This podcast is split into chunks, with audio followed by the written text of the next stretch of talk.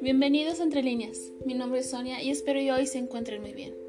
El día de hoy les estaré hablando sobre este libro, Los siete hábitos de la gente altamente efectiva, de Stephen R. Covey. Este es un libro que recientemente he estado leyendo y me gusta realmente el enfoque que tiene. El cambiar desde fuera hacia adentro es uno de los puntos principales de este libro. También el cambiar la perspectiva que tenemos de los demás hacia nosotros también lo es.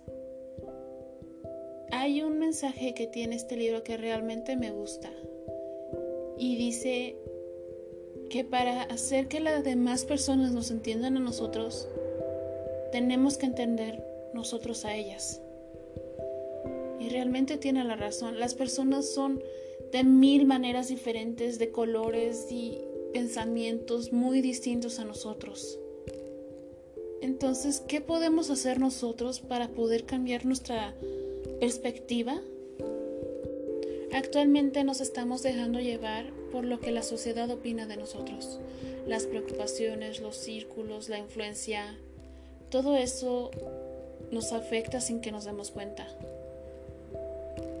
Y no deja espacio para lo que realmente pensemos nosotros. El autor pone de ejemplo su propia vida y uno de los ejemplos es su relación con su hijo. Una situación que él tenía con su hijo era que um, él tenía problemas, no era como los demás, tenía malas notas, se quedaba atrás, no le gustaba lo mismo que a los demás. Entonces la gente empezó a hablar y él se dejó llevar por la opinión de la sociedad, diciendo que no era normal, que tenía que ser como sus hermanos. Después de tanta terapia, citas con el psicólogo, pláticas con sus padres, parecía no funcionar nada. Simplemente él se quedaba con una sensación de ser una persona incapaz de nada. Él al verlo todo indefenso junto con su esposa empezaron a escudarlo. De la gente que se burlaba de él, trataban de protegerlo. Pero después de tanta meditación, plática, él finalmente se dio cuenta de que no era la solución. A veces el proteger demasiado algo, una situación, una persona, no es la manera, porque no estaban dejándolo ser.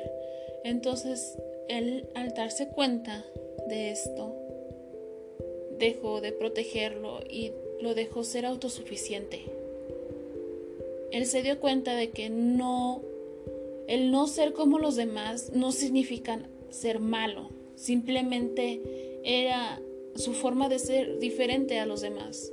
Es decir, él tenía su propia manera de expresarse, de ser,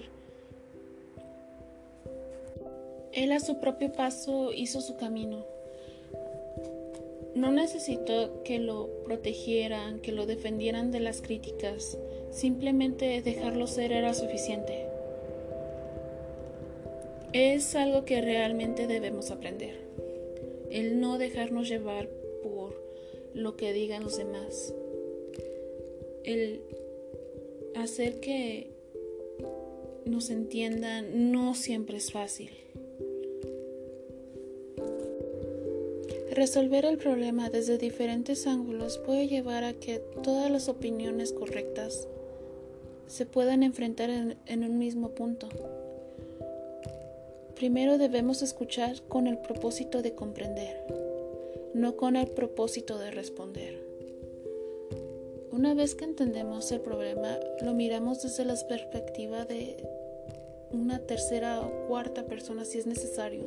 Y si recibimos una solicitud de consejo o ayuda, entonces podemos empezar a hacerlo.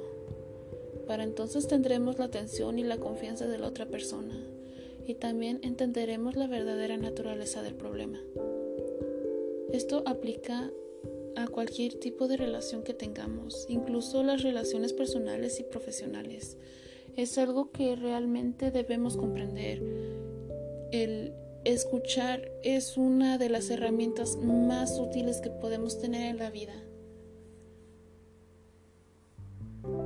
No podemos esperar que la gente nos comprenda si nosotros no las escuchamos a ellas.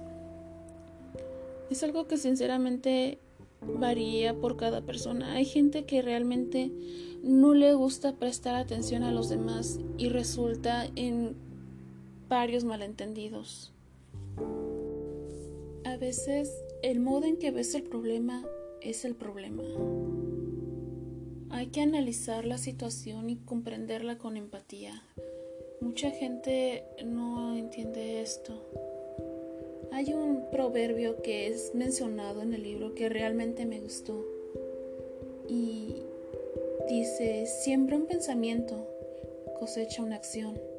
Siembra una acción, cosecha un hábito. Siembra un hábito, cosecha un carácter. Siembra un carácter, cosecha un destino.